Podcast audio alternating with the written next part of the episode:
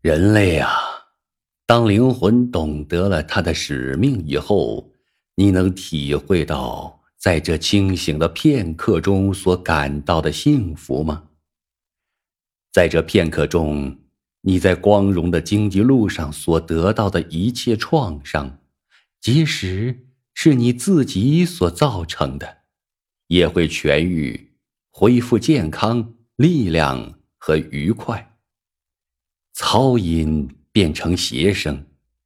人们可以在一个人身上看到上帝的仁慈，而这仁慈通过一个人普及到大众。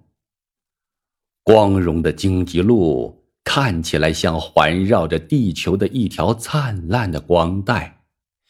只有幸运的人才被送到这条带上行走。才被指定为建筑那座连接上帝与人间的桥梁的没有薪水的总工程师。历史拍着他强大的翅膀飞过许多世纪，同时在光荣的荆棘路的这个黑暗背景上，映出许多明朗的图画，来鼓起我们的勇气，给予我们安慰。促进我们内心的平安。